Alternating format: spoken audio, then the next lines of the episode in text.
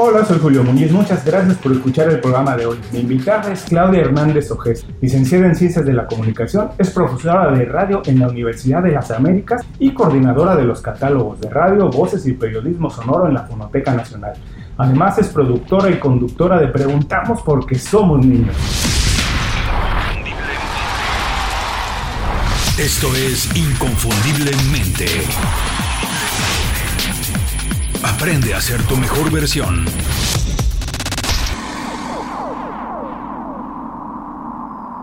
Claudia, bienvenida inconfundiblemente. Muchísimas gracias por hacer tiempo para platicar con nosotros. Claudia, cuando te preguntan a qué te dedicas, pero qué es lo que haces en el día a día, ¿cómo puedes explicarlo de la manera más sencilla para que todo el mundo lo entienda? Bueno, pues desde hace 30 años me dedico a jugar con la música, con efectos sonoros y por supuesto con la maravilla que es tener un idioma a nuestra disposición y comunicarme. Hago diseño sonoro con contenidos hablados y eso es hacer radio.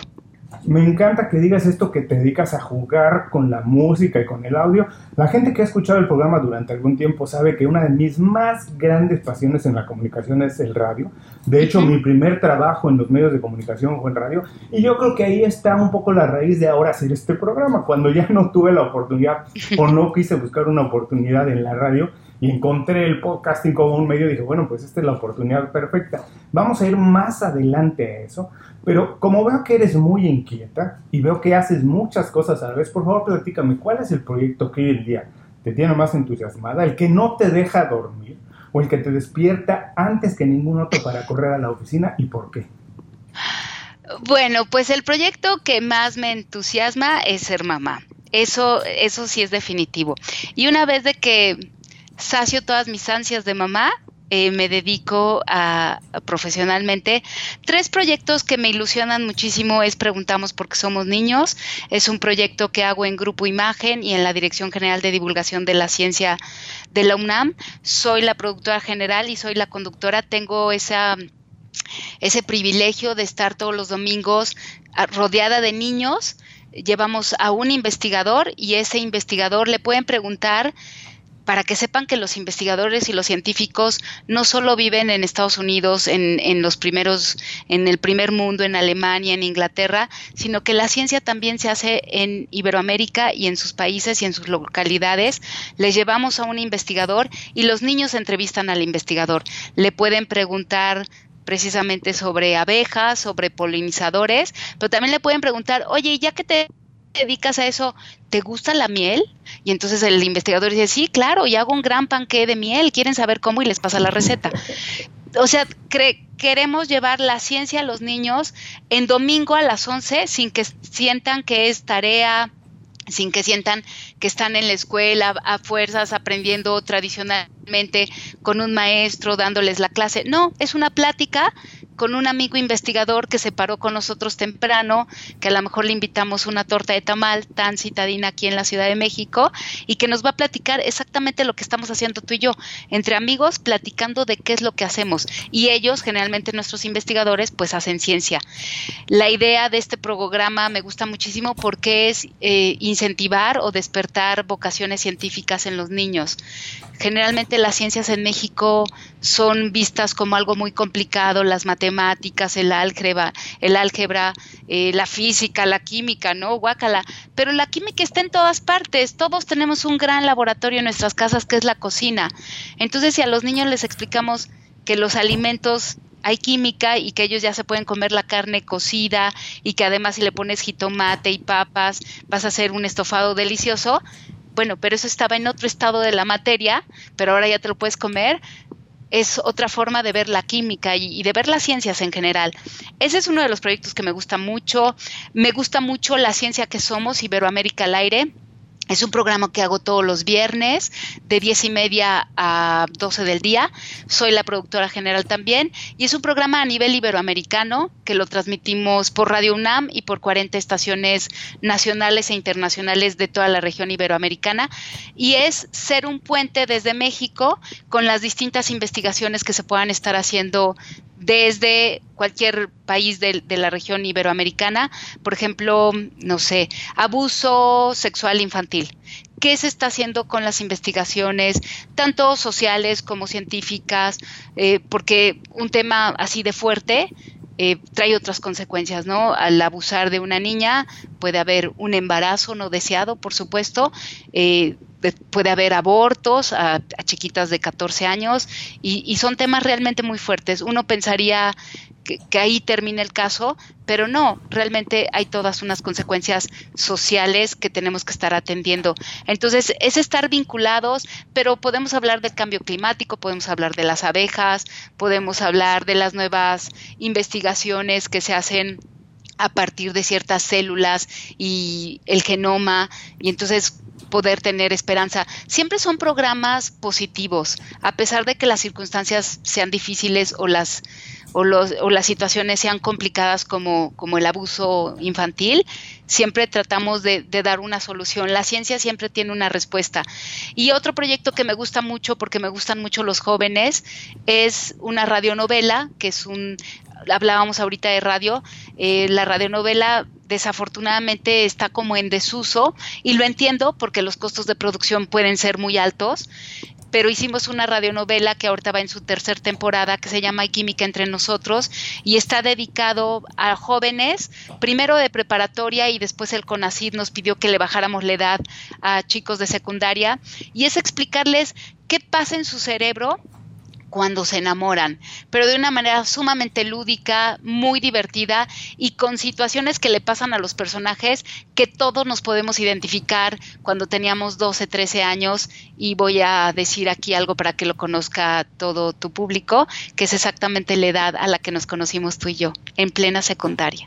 Así es, bueno, más adelante este, habrá oportunidad de platicar que tú y yo nos conocimos hace 35 años estudiando la secundaria, lo que en México es la secundaria, en otros países es el high school o el middle school, eh, pero sí, estamos reencontrándonos después de 35 años. Ahora, después de todos estos proyectos que me platicaste, más adelante vamos a ir a eso. Quiero saber cómo te organizas, porque tener tiempo para todo esto, me imagino que eres una persona muy organizada o de muchos hábitos, pero voy a regresar a algo que decías al principio, que Realmente al trabajar te diviertes y todos los proyectos que nos platicaste tienen una parte lúdica, una parte divertida, a pesar de ser serios, de tener eh, un, fondo importante, serio, un tema que, que es científico la mayoría de las veces, pero siempre lo haces desde un enfoque de diversión, lúdico, como decías. Y mi pregunta es, ¿cómo puede hacer alguien para hacer de su trabajo algo divertido o hacer de algo divertido su trabajo?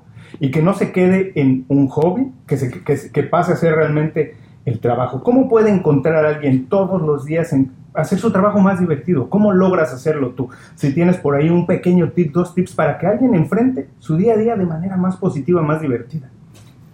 Pues mira, creo que son dos cosas. Una, me considero una persona muy privilegiada. Decidí desde muy joven, desde los 12, 13 años, decidí que me iba a dedicar a los medios de comunicación. Conocí la radio muy jovencita, fui a una cabina de radio y me enamoró ese lugar con poca luz, con un micrófono y poderle hablar a la gente. Me parece uno de los actos más íntimos y más hermosos que puede haber. Entonces me enamoré de la radio muy joven y, y soy privilegiada porque me he dedicado a ello toda mi vida y creo que eso es un gran aliciente. Eh, creo que todos los días me despierto dando gracias por dedicarme a lo que siempre me ha gustado. Y también creo que eh, es importante que disfruto, disfruto tener un equipo, disfruto estar creando soy productora las 24 horas del día, o sea, sueño con las producciones de radio, eh, pienso en los invitados, estoy comiendo y estoy pensando qué música voy a meter o cómo podría hacer tal efecto para que la gente se vea inmersa en una colmena de abejas. Y entonces como cuando voy al cine, porque soy un amante del cine también, siempre veo las películas y las tengo que ver dos o tres veces porque veo la historia, me encanta Avengers, por ejemplo, que me encantan todas y las disfruto mucho con mi hijo, pero de repente digo, ¿cómo llevaría esto a la radio? ¡Wow! Está cañón. Y ahí viene el reto. Y el reto de hacer en un mundo tan visual, hacer radio, eso todos los días me, motiva muchísimo. Porque las nuevas generaciones, ahorita yo decía que los jóvenes están muy pegados a mí y que es, un público al que quiero mucho, los, los jóvenes poco a poco se han ido alejando de la radio. Y entonces para mí diario es un reto hacer que ellos se acerquen a un medio que no hay imagen y que yo a través de toda mi imaginación tengo que jalarlos y se los tengo que hacer atractivos. Y tengo mucha competencia. Casi todos estamos pegados a una pantalla. Y entonces esa competencia enorme llamada Internet, llamada videojuegos, llamada televisión, llamada Netflix o como le quieran llamar, yo tengo que competir contra ellos y es un gran reto todos los días, no me aburro, absolutamente eh, no es un trabajo rutinario ni aburrido, siempre está demandándome creatividad. Ah, me encantó tu respuesta y sobre todo porque, bueno, la verdad es que nosotros no somos responsables de todas las cosas que nos pasan, las cosas que pasan alrededor de nosotros, pero sí somos responsables de cómo reaccionamos a ellas y tú has decidido afrontarlo desde esa visión positiva de que lejos de que sean eh, contratiempos, retos, son oportunidades de hacer las cosas distintas, ¿no? De estar todo el tiempo innovando, buscando eh, eh, una mejor manera de hacerlo o una, una manera distinta de hacerlo. Ahora, dices que desde muy pequeña te diste cuenta que querías trabajar en los medios de comunicación, encontraste tu vocación, pero ahora es una una industria, un trabajo, la verdad, muy competido. Muchísimas personas se quieren dedicar a lo mismo. ¿Cuál fue tu manera de verlo? ¿Qué dijiste? ¿Cómo me voy a acercar a esto? ¿Qué voy a ofrecer distinto de valor? ¿Cómo me voy a diferenciar? ¿Cómo lo hiciste? ¿Lo, ¿Te sentaste un día a ah. planearlo o se dio en el camino? ¿Cómo fue? Se, se, dio en el camino, conocí una estación de radio y me enamoré y dije, quiero estar aquí. Y sabes que eso siempre me ha pasado. O sea, eh, actualmente donde trabajo, lo conocí hace tres años, vine a una ceremonia de una premiación y dije, este lugar me gusta y quiero estar aquí. Cuando escuché Radio Red y escuché a Gutiérrez Vivó, dije, wow, quiero trabajar ahí. Y, y siempre lo, lo he pensado y al poco tiempo estoy ahí donde dije. Entonces, así fue muy, muy pequeña. Y mi primer trabajo yo estaba dispuesta pues a que no me pagaran, porque todo el mundo me decía, vas a entrar, pero no te vamos a pagar, y vas a estar así seis meses. Y así estuve en varias estaciones y no me pagaban. Y mi mamá ya un poco harta, de plano, me decía, oye, mijita, llevas seis meses ahí y trabajas y estudias y haces este servicio social y te veo a las siete de la mañana que te vas y, y regresas a las once de la noche y no aportas un quinto a esta casa. Y pues mientras eres hijo de familia te pueden aguantar un poco, ¿no? y, pero, Yo, pero yo estaba, yo estaba muy dispuesta a aprender y siempre, siempre lo hice con mucho entusiasmo. O sea, si era servir el café, yo empecé, fíjate qué suerte. Yo empecé en Radio Fórmula en un programa de, deportes, pero pegadito al, al programa de deportes estaba Fernando Marco Fernando Marcos y Jacobo Moreto. Estos dos monstruos de la radio. Y Fernando Marcos, que siempre era, se me había hecho como mi abuelo, porque yo veía el fútbol con mi abuelo, y tú recordarás que yo le iba a la América, Dios de mi vida. Y entonces yo decía, Fernando Marcos, el que transmitía los programas de, radio, de, de los partidos de fútbol. Cuando lo conocí, literalmente no, no soy muy de a veces soy impulsiva y aprovecho las oportunidades. Dije, si aquí está Fernando Marcos, yo tengo que irlo a saludar y decirle que desde niña lo escucho. Entonces fui y me presenté, le dije, voy apenas a estudiar la carrera y estoy feliz de estar aquí y estoy, estoy ayudando al programa de deportes. En verdad lo que yo hacía en deportes era sacar las notas y ya, nada más, no hacía más. Y él me dijo, te invito a mi programa, empiezas como telefonista. Y empecé como telefonista de Fernando Marcos. Claro, cuando estás con dos monstruos como ellos, no me pagaban, eh, el programa empezaba como por ahí de las 7 de la noche, yo salía a las 11 de la noche, vi, transmitíamos en Polanco y yo vivía en Universidad de Miguel Ángel. Y pues a, a, esas horas sal del metro y échate a correr ya de noche, este, quizá con miedos, pero yo estaba feliz haciendo lo que quería, ya estaba en una estación de radio contestando el teléfono y de repente me dicen, ¿a poco empezaste contestando el teléfono? Sí, pero con Fernando Marcos y le aprendí mucho. Él me corregía todas mis tareas, la redacción, no, este reportaje no es reportaje, esto es nota. Entonces, cuando entré a la carrera ya llevaba esa experiencia y después me fui a Radio Red y también sin cobrar, mi mamá dijo, bueno, ya le van a pagar. No, también sin cobrar, entré para hacer los efectos especiales de un programa de cocina que, hacía Chepina Peralta. Y yo era un personaje llamado Doña Chole, donde yo iba siguiendo la receta de cocina y yo ponía los efectos de la, de la cocina y jugábamos con los planos, jugábamos que, que Chepina estaba en la sala dirigiendo la cocina y yo estaba en la cocina cocinando, ¿no? Pero con una, realmente con un motor de licuadora, entonces yo licuaba ahí, aunque no había licuadora, solo era el motor y partíamos a ver si se escucha lo que estoy haciendo, partíamos los limones sobre madera y la sal, pues era un salero, la sal no se escucha, pero para los radioescuchos poníamos lo que todo el mundo ponemos a veces, este, en el salero ponemos arroz para, para la humedad, pero lo que suena es el arroz, no es la sal. Y entonces así creamos, creamos todos estos ambientes sonoros y yo era la más feliz, no cobraba, nunca aprendí a cocinar, pero aprendí a cocinar con efectos especiales. Y toda mi vida siempre está inmersa en efectos especiales, efectos sonoros. No sé cocinar todavía muy bien, pero todo lo hago con efectos sonoros. Bueno, mira, me encanta de, todo esto que nos platicas, que la verdad yo también creo que nunca estamos listos para los retos que se nos presentan, pero hay que tomar las oportunidades. Y yo siempre pongo como ejemplo a los actores ningún actor empieza con un gran protagónico, con una película en Hollywood. Si uno se pone a revisar la historia de los grandes actores, todos han empezado con pequeños, muy, muy pequeños papeles en grandes producciones o en pequeñas pero hay que tomar las oportunidades cuando se presentan. Hay que entrarle y crecer conforme van creciendo los retos, ¿no? Pero nunca esperarse a que llegue la gran oportunidad. Si no llega, hay que irla nosotros creando, empujando. Ahora, desde que tú empezaste, desde que empezaste a trabajar en el radio, con todas estas historias que nos cuentas, las cosas han cambiado mucho. El radio y todos los medios han cambiado mucho. La tecnología ha llegado a transformar esto.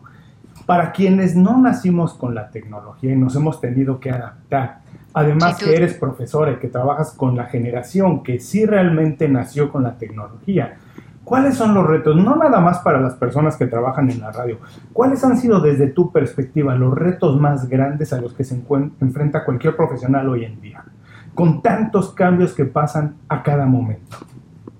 Pues mira, para mí diario un reto, además de lo que ya hablamos de, que yo no hago, eh, yo hago contenidos sonoros, no contenidos visuales. Es un reto las redes sociales y, y, ahí sí tengo que hacer video, ¿no? Para redes sociales. Lo que para mí ha sido un gran reto y que, y que lo enseño con mis alumnos, yo me dedico ahora a divulgar la ciencia, es en un Twitter, o en lo la menos cantidad de palabras tener que resumir toda una investigación. El resumir, porque ahora los públicos, los más jóvenes, todo lo quieren, pues estamos acostumbrados a Google y a que en Google en 30, en dos segundos te puede dar 30 mil resultados. Todo lo quieren rápido, que sea de impacto, que tenga el dato y seguir a lo que sigue, a lo que sigue. Ya no profundizan más. Eso para mí ha sido todo un gran reto todo un reto yo decía, me he dedicado a la radio hablada durante 30 años y entonces en la radio hablada antes era casi como la tertulia, como las sobremesas y el disfrutar una plática y ahora estas charlas de sobremesa, de pláticas, ya no pueden ser así, casi son instantáneas de información. Para mí eso ha sido un gran reto, el tener que resumir. Y claro, y que lo tienes que hacer, y lo tienes que hacer bien y con sustancia. Sí, hay mucha gente que se ha quedado atrapada y juzga todo lo que ha pasado y se quejan de muchas cosas que pasan, como que hoy en día parece casi común que la gente esté en una comida con un teléfono celular y muchas veces interrumpe para ver qué está pasando en el teléfono y muchas veces compartirlo, no necesariamente siempre es malo si es para compartirse, pero bueno, es otra manera de comunicarse y creo que sí todos los que no nacimos con ello nos hemos tenido que adaptar. Ahora, que también trabajas con jóvenes todo el tiempo, que produces radio para jóvenes. Creo que lo que acabas de decir es importantísimo.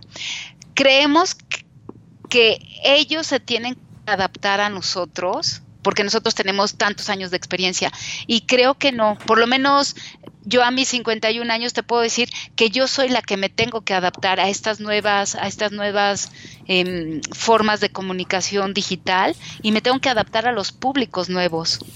Sí, yo, yo en, eh, de manera personal no creo que es un tema exclusivo de la comunicación. Yo creo, ya no soy yo, lo dijo Darwin hace cientos de años. Sí. Realmente la especie que sobrevive es la que se adapta más la Que se adapta. Y la que siempre está intentando que las cosas se mantengan como fueran, es la que siempre pierde. Así que yo siempre procuro en todos sentidos, en cuestión personal, de comunicación, de cómo se hacen las cosas, de cómo se vive el día a día, procuro adaptarme lo más rápido posible al cambio. Y yo creo que esas son las personas, todas las que ven en la disrupción, en el cambio, la oportunidad, las que avanzan más rápido, porque quien se resiste al cambio va a tener que cambiar tarde o temprano. Así que yo creo que es mucho trabajo y se va a frustrar, creo. Y yo creo que quien da el paso primero es casi casi como dar dos pasos. Pero ahora que trabajas con personas jóvenes, con gente muy joven que produce radio para ellos, también yo te pregunto, ¿cuál es el reto más grande de ellos hoy en día para encontrar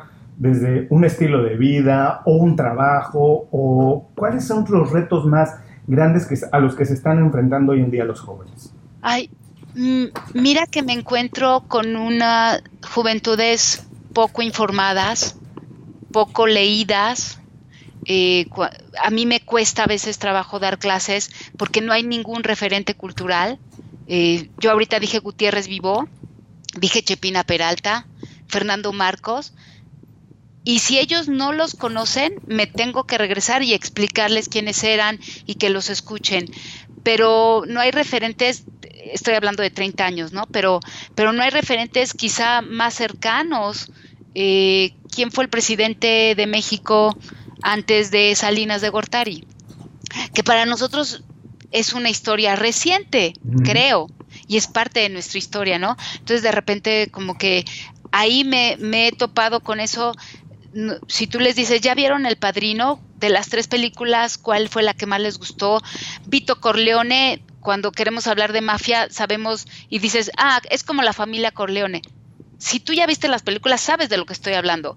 Pero si tú en tu vida sabes que hay una película que se llama El Padrino y que la, la historia de la familia de Corleone, pues entonces dices, ¿de qué me está hablando? Eso me ha tocado en las generaciones. Cuando hablo de Truman Capote y del nuevo periodismo, no saben quién es Truman Capote. Y si hablo de Orson Welles y la Guerra de los Mundos, me digo, 39, Halloween, ¿se acuerdan? Mm, no, Coco es lo más que le suena a Halloween. No, a ver, regresemos.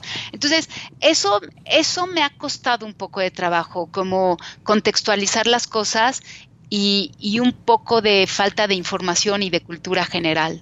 Mira, qué curioso, vivimos en una época con muchísima información en la que es más fácil, cada día más fácil encontrar información, informarse, comunicarse. De hecho, yo considero que hoy en día prácticamente la, bueno, no todo, pero la mayoría del conocimiento está a la disposición de todo el mundo, casi de manera gratuita o a un muy bajo costo, pero desafortunadamente la gente no lo está buscando. Parece que el mundo está muy loco, muy acelerado, pero, pero afortunadamente todavía hay muchas cosas en las que nosotros decidimos en nuestra vida y es como invertimos nuestro tiempo. Y ahora que tú dices que la gente no se está informando, bueno, creo que ahí hay una oportunidad muy grande para todo encontrar maneras de cómo transmitir a las generaciones nuevas conocimiento, experiencias que finalmente también a todo el mundo van a enriquecer. Y en esto me gustaría preguntarte, bueno, desde este punto de vista que no sientes que no hay tantos referentes, ¿qué necesita, por ejemplo, hoy en día un profesional en cualquier industria, en cualquier parte del mundo, para convertirse eso en un referente, en un líder, alguien que la gente pueda encontrar por ahí una guía, una inspiración y pueda seguirlo para formar un proyecto o para avanzar una idea? Pues sí creo, uno que tiene que tener voz propia. Em, yo de repente pongo, y lo digo con todo respeto, pero lo pongo mucho de ejemplo, cuando tú escuchas un programa de deportes, por lo menos en México, todos nuestros locutores cometen el error de esdrujulear, o sea, poner el acento donde no va y entonces todos tienen un mismo cantadito. Entonces les digo, muchos de mis alumnos quieren ser cronistas deportivos. Y les digo, van a sonar igualitos todos. Además, todas las radiodifusoras hemos programado los programas de deportes a las 3 de la tarde. Tú puedes irle cambiando. Eh, ya no se usa el dial, pero puedes irle cambiando por las diferentes estaciones y puedes seguir la misma nota del Chicharito Hernández en las 27 estaciones y, y, le entiendes perfectamente, aunque estés cambiando de estación, todos los locutores hablan con las mismas palabras, con el mismo cantado, y, es la misma nota. Entonces, creo que para que te sigan debes de tener una voz propia, tienes que encontrar qué es lo que quieres decir y qué te va a ser distinto de los demás. Pero si sigues como el patrón de lo que ya han seguido muchos, pues vas a ser uno más del montón. Yo admiro en este terreno de deportes, admiro muchísimo a José Ramón, tengo la fortuna de conocerlo y creo que hizo un estilo y, y, y, me gusta cuando la gente hace estilos. La entrevista la empezamos diciendo que yo me dedico al audio y, estoy una enamorada del audio. Cuando escucho un cantante, por ejemplo, Mecano, Ana Torroja. Ana Torroja tiene un timbre que solo es el de Ana Torroja. No se va a perder en la inmensidad de miles de voces femeninas. Ana Torroja tiene su estilo. Y hay cantantes que tienen su propio estilo y, que creo que eso los hace distintos. En, en la comunicación creo que hay que encontrar voces distintas que nos digan las cosas de maneras también distintas. Si toda la vida nos han dicho que las noticias son los noticiarios de cuatro horas y que no se ocupan efectos especiales y la música podría restarle seriedad al noticiario, pues inventemos que a lo mejor la música pueda ser un referente como un lenguaje radiofónico que la música no quita, al contrario, suma y los efectos no quitan suman a la información que le estamos dando al radio escucha. Entonces inventemos esas nuevas fórmulas. Yo si voy a dar una receta de cocina, ¿qué tal si la doy al ritmo de un partido de fútbol? Entonces puede ser más dinámica porque estoy inventando, porque estoy haciendo un pastel para una fiesta infantil. Entonces, puedo inventar esas formas de hablar, de la música, de los efectos que puedan ser distintas. Creo que los chicos tienen que informarse mucho, sí tienen que ser profesionales, que estén informados, que sepan qué pasa en su contexto nacional e internacional. Una cultura mínima y algo que siempre digo en mis clases también y que creo en ello es defender nuestros propios idiomas. Creo que debemos de, de saber hablar bien nuestra lengua materna y si podemos aprender dos o tres idiomas está perfecto, pero hablar bien en la comunidad a la que le estamos hablando creo que está fantástico. Mira, yo por ejemplo a veces les digo que el verbo habemos pues no existe. O sea, si yo digo yo nado, yo nado, tú nadas, el nada. Yo corro, tú corres, el corre. Pero yo habemos no existe. Yo habo, tú habes, no. Es algo que nos inventamos. Y de repente en lugar de decir nosotros existimos, somos, decimos habemos, pero si nos ponemos un poco exigentes, el habemos no existe. O de repente es muy común decir, es bien importante tal cosa. Confundimos el bien con el muy, la calidad con la cantidad. Es muy importante que los estudiantes sepan su idioma y no anden confundiendo, porque si puedo decir bien, puedo decir mal. Mi novio es bien guapo. También puedo decir mi novio es mal guapo. No, lo que quise decir es mi novio es muy guapo o mi novio es poco guapo o poco agraciado. Entonces, creo que por lo menos en comunicación sí tenemos que cuidar muchísimo nuestro idioma porque nos comunicamos a través de lo escrito, digo, los medios digitales de repente ya son muchos signos o muchos emoticones y creo que sí estaría muy bien que regresáramos a la escritura, que regresáramos al bien hablar, que regresáramos al bien expresarnos ante una cámara, el saber leer y que regresáramos a la literatura. Creo que creo que eso nos ayudaría a todos. Claudia, muchísimas gracias por estos consejos que nos acabas de dar, que no son exclusivos para estudiantes de comunicación, para cualquier profesional en cualquier industria es básico aprenderse a comunicar porque puede transmitir una idea, algo que se te ocurra y que tú quieres vender dentro de tu compañía o en tu negocio. Por supuesto que lo primero que tienes que hacer es aprenderte a comunicar, pero quiero aprovechar que estoy platicando contigo y que hablábamos de esto, de encontrar una voz, de ser diferente, de ofrecer algo distinto y con valor. Y quiero que por favor nos des dos o tres pequeños tips que cualquier persona pueda hacer para desarrollar eso en cualquier a cualquier cosa que se dedique. ¿Cómo puede desarrollar su voz, su personalidad? ¿Cómo encontrar su diferencial? ¿Cómo podemos hacerlo? Pues mira, creo que lo, primero es conocer nuestros potenciales. Cuando yo pido en clase un demo de voz, porque doy radio, mis alumnos se sorprenden y me dicen, es que yo no sé hacer voces más que la mía. Y entonces les digo, no, seguro que tú cuando eras chiquito, cuando imitabas a un tío tuyo o cuando veías a Bob Esponja, tratabas de imitar a Bob Esponja o a lo mejor te salía la voz de Barney. Y entonces tú ya no, tú no lo sabes, o sea, para ti era un chiste, ¿no? Cuando eras chiquito, cuando eras pequeño. O llegaba tu tío y lo imitabas y todos se reían y decían, sí, en verdad que bien imitas a tu tío ahora nuestro presidente es muy imitable, ¿no? Por el ritmo y por la cadencia que tiene su voz. A mis estudiantes les digo, por favor, fíjense en todos esos detalles y vean cuántas voces hay allá adentro y que ustedes todavía no conocen. Y entonces los pongo a experimentar y los pongo a grabarse eh, perdón, otra vez que vuelva a ser reiterativa en la comunicación, pero estudié muchísimos años también teatro con Manolo Fábregas, imagínate. Y entonces me di cuenta que, por ejemplo, el teatro es una herramienta de vida. Lo acabas de decir, no solo para la gente de comunicación.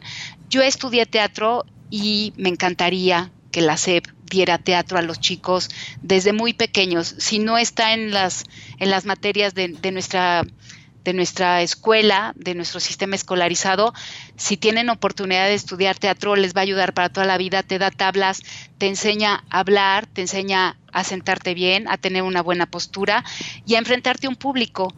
Yo siempre he creído que siempre estamos en un escaparate.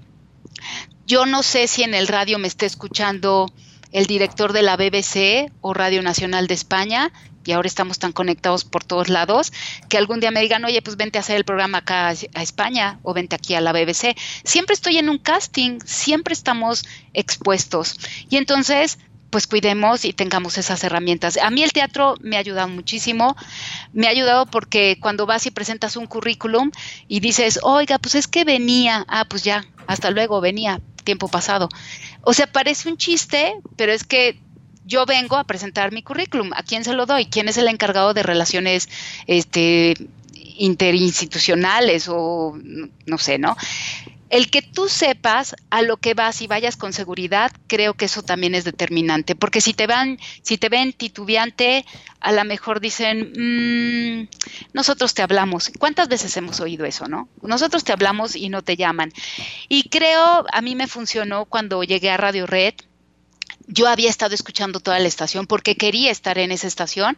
Y entonces llegué con un diagnóstico, o sea, he de haber llegado a los 21, 22 años y pedí una cita con el gerente y le dije, ya escuché ya escuché su estación y me parece que estos programas les falta esto y, y, la conductora tal me parece que a veces habla muy rápido y no se le entiende, hay que bajarle el ritmo o tal conductor habla muy lento y entonces lo hace aburrido para los jóvenes. Yo llegué con todo un diagnóstico. A lo mejor era una insolencia de mi parte porque yo apenas estaba empezando a estudiar comunicación, pero eso les llamó mucho la atención y siempre he sido muy sincera, siempre he hablado de tú con mucho respeto.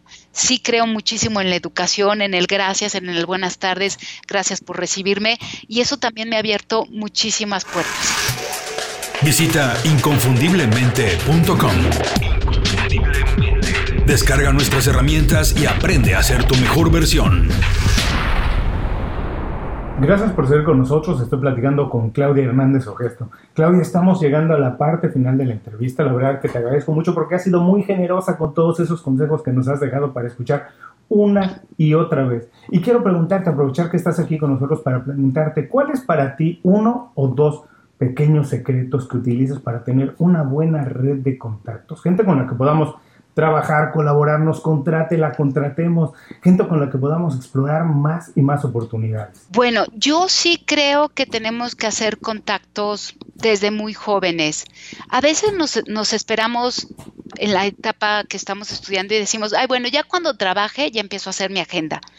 Este, yo Todavía tengo agendas eh, en cuadernos, ya saben, de la A a la Z y los anexos, donde guardo teléfonos. Yo creo que siempre hay que aprovechar las oportunidades. O sea, si vas a Nueva York y te encuentras a Bill Gates y le pides el teléfono, a lo mejor se te queda viendo y te dicen, claro que no, te acercas a su séquito, que seguramente lo tiene, y le preguntas y le dices por qué, porque yo trabajo en divulgación de la ciencia y quiero una entrevista con usted. A lo mejor te toman de loco, pero a lo mejor te dicen, sí, sí me interesa hablarle a América Latina. Sí, aquí está el teléfono, llámenos en dos semanas. Creo que hay que ser atrevidos. Creo que hay que tener una agenda actualizada y estar estarles hablando a esos contactos, estar monitoreándolos, estar viendo qué están haciendo. Yo todos los días por, por, por profesión, siempre estoy monitoreando a mi competencia. Y por decir competencia es porque ellos hacen lo mismo que yo, pero en verdad que todos nos conocemos y todos somos compañeros y a veces ellos me llaman y yo les llamo, pero los estoy escuchando y sé lo que están haciendo, qué están promocionando, cuál nueva mm, venta están haciendo, qué nuevo programa están inventando, qué nuevas secciones, el nuevo concurso.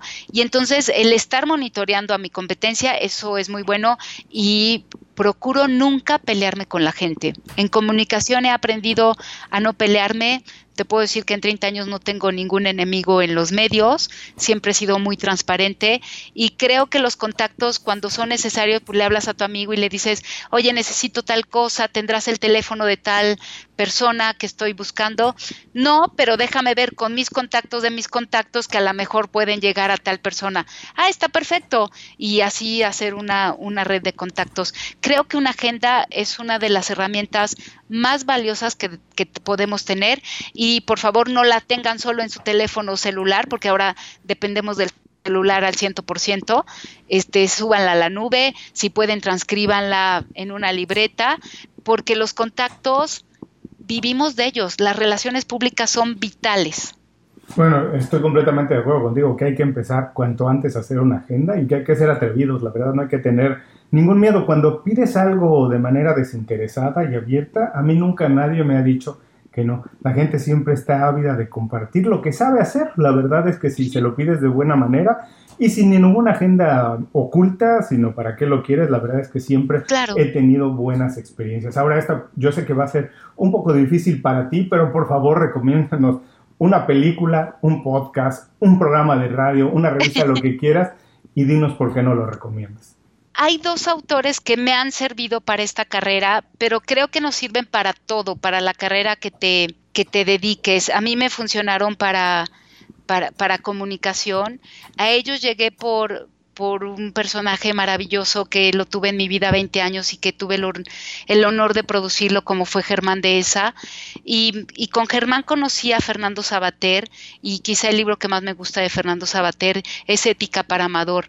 Es esta carta que Fernando Sabater le, escribe a su hijo de 15 años, Amador, y, y que le dice que hay que vivir, que, que a veces actuamos eh, por costumbres, o porque te dan la orden, lava los trastes y lo haces, o por capricho. Y entonces que él sepa definir qué es lo que quiere hacer, ¿no? En esta plática que hemos tenido tan sabrosa, yo te podría decir que me dediqué a la comunicación porque encontré esa vocación, nadie me lo ordenó, no estaba escrito que en mi familia todos eran comunicólogos, al contrario, fui la primera que estudié esta carrera y, todos se me quedaban viendo raro, pero lo hice y tuve esta libertad para, para hacerlo. Al final del libro, Sabater habla del placer y generalmente cuando hablamos del placer quizá podríamos pensar todos en, un placer sexual, lo cual también está bien, pero habla del placer de, disfrutar las cosas sin, una carga de culpa. Yo creo que, que el placer no debe de tener culpa. Yo decidí estudiar comunicación, decidí que no conocía a nadie que a lo mejor nunca iba a trabajar en los medios de comunicación, pero pero lo iba a hacer, que a lo mejor me iban a costar mucho los libros y que no iba a tener para ir a todas las muestras de cine. Y dije, lo voy a hacer y me voy a lanzar del trampolín. Y lo hice y ahora estoy dedicada a esto con un gran placer, siempre lo vi con un gran placer. Este libro de ética para amador habla de eso, de cómo actuamos, actuamos por orden, actuamos por costumbre, por capricho, las diferencias entre actuar moral o éticamente, como que la moral está más con nuestras costumbres, ¿no? Pero la ética habla más de nosotros personalmente. Y en comunicación eso me ha ayudado muchísimo a informar de una manera ética, de una manera objetiva, lo más objetivo que se puede. A veces cuando nos dicen es que el comunicador no puede reflejar sentimientos. No, yo creo que sí. Yo creo que hay que romper con varias estructuras de comunicación donde los comunicadores sí tenemos que estar empáticos con, con, nuestros públicos y pues si hay un temblor y ves que la gente está desesperada y se le cayó su casa, te ganan las lágrimas y eso te hace muchísimo más empático con quien te está escuchando, te está viendo, que con una piedra que nada más está diciendo las cifras por decir. Entonces, creo que hay cosas que me sirvieron mucho de este libro y para la carrera me sirvió también mucho Richard Kapuscinski, que me gusta muchísimo este autor polaco, que también habla de que los cínicos no tienen cabida en, en, las carreras de comunicación, en el periodismo en esencia, en, en, esencia, y, y, este libro de los cínicos no sirven para este oficio, me gusta muchísimo porque habla también de la ética, de la motivación que tenemos los periodistas, y yo lo aplico el periodismo pues en mi labor de productora radiofónica. Entonces, estos dos libros siempre me han gustado, me han gustado muchísimo. Qué sabrosas recomendaciones a todos les recuerdo quien está ahora haciendo ejercicio, está manejando y no tiene oportunidad de tomar nota, que regrese a las notas del programa y ahí estará todo, las ligas directos a estas recomendaciones de Claudia. Ahora Claudia, por favor, por último, danos un buen consejo con el cual se quede la gente el resto del día y cuál es la mejor manera para saber más de ti de tu trabajo.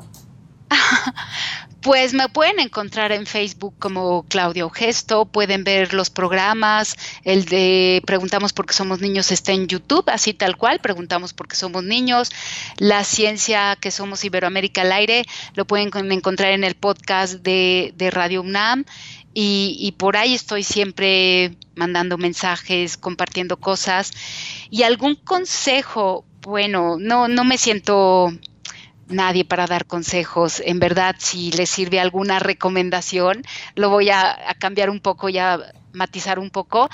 Una recomendación es que sean felices, que si ven que lo que están haciendo no los hace inmensamente felices, yo no creo en la región 1, en la región 4.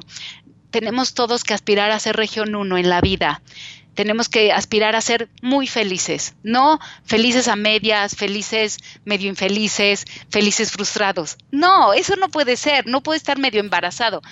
Estoy embarazada y se acabó, ¿no? Entonces, que sean muy felices y que si lo que están haciendo no los hace inmensamente felices, su pareja, su trabajo, el auto o quien sea, pues cambien hasta que encuentren algo que realmente los gratifique muchísimo.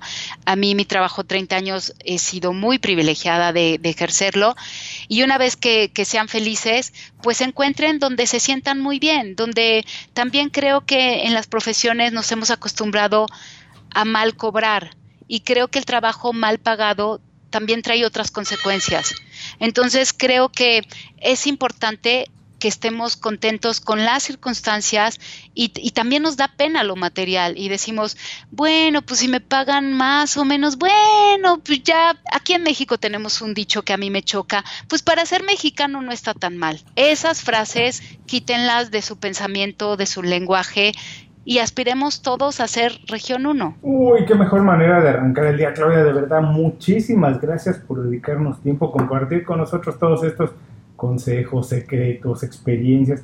Te mando un abrazo muy, muy grande. Espero verte muy pronto y después de 35 años volver a vernos, sentarnos y tomarnos una cerveza. De verdad, muchísimas gracias. Al contrario, yo encantada y siempre feliz y por supuesto a todos ustedes les mando un abrazo desde acá, desde la hermosa, contaminada, caótica, pero también fabulosa y cultural Ciudad de México. Les mando un abrazo muy, muy fuerte. Con esto terminamos la entrevista con Claudia Hernández Ogesto. Les recuerdo que todos los consejos, así como todos los datos para en contacto y saber más de su trabajo, los pueden encontrar en las notas de este programa. Antes de cerrar el programa quiero pedirte dos favores. Primero, si algo te pareció interesante o motivador y conoces a alguien que se pueda beneficiar con esa información, comparte el programa con ellos. Eso nos ayuda a todos. A ti por fortalecer tu red de contactos, a ellos por recibir información útil y a mí porque más personas conocen inconfundiblemente. Segundo, suscribiéndote a nuestro boletín para recibir de manera gratuita información, recursos, consejos e inspiración para impulsar tu desarrollo profesional o crecer tu negocio. Recuerda que lo que importa no es tener un trabajo o un negocio que te dé para vivir, sino un estilo de vida donde crezca lo mejor de ti.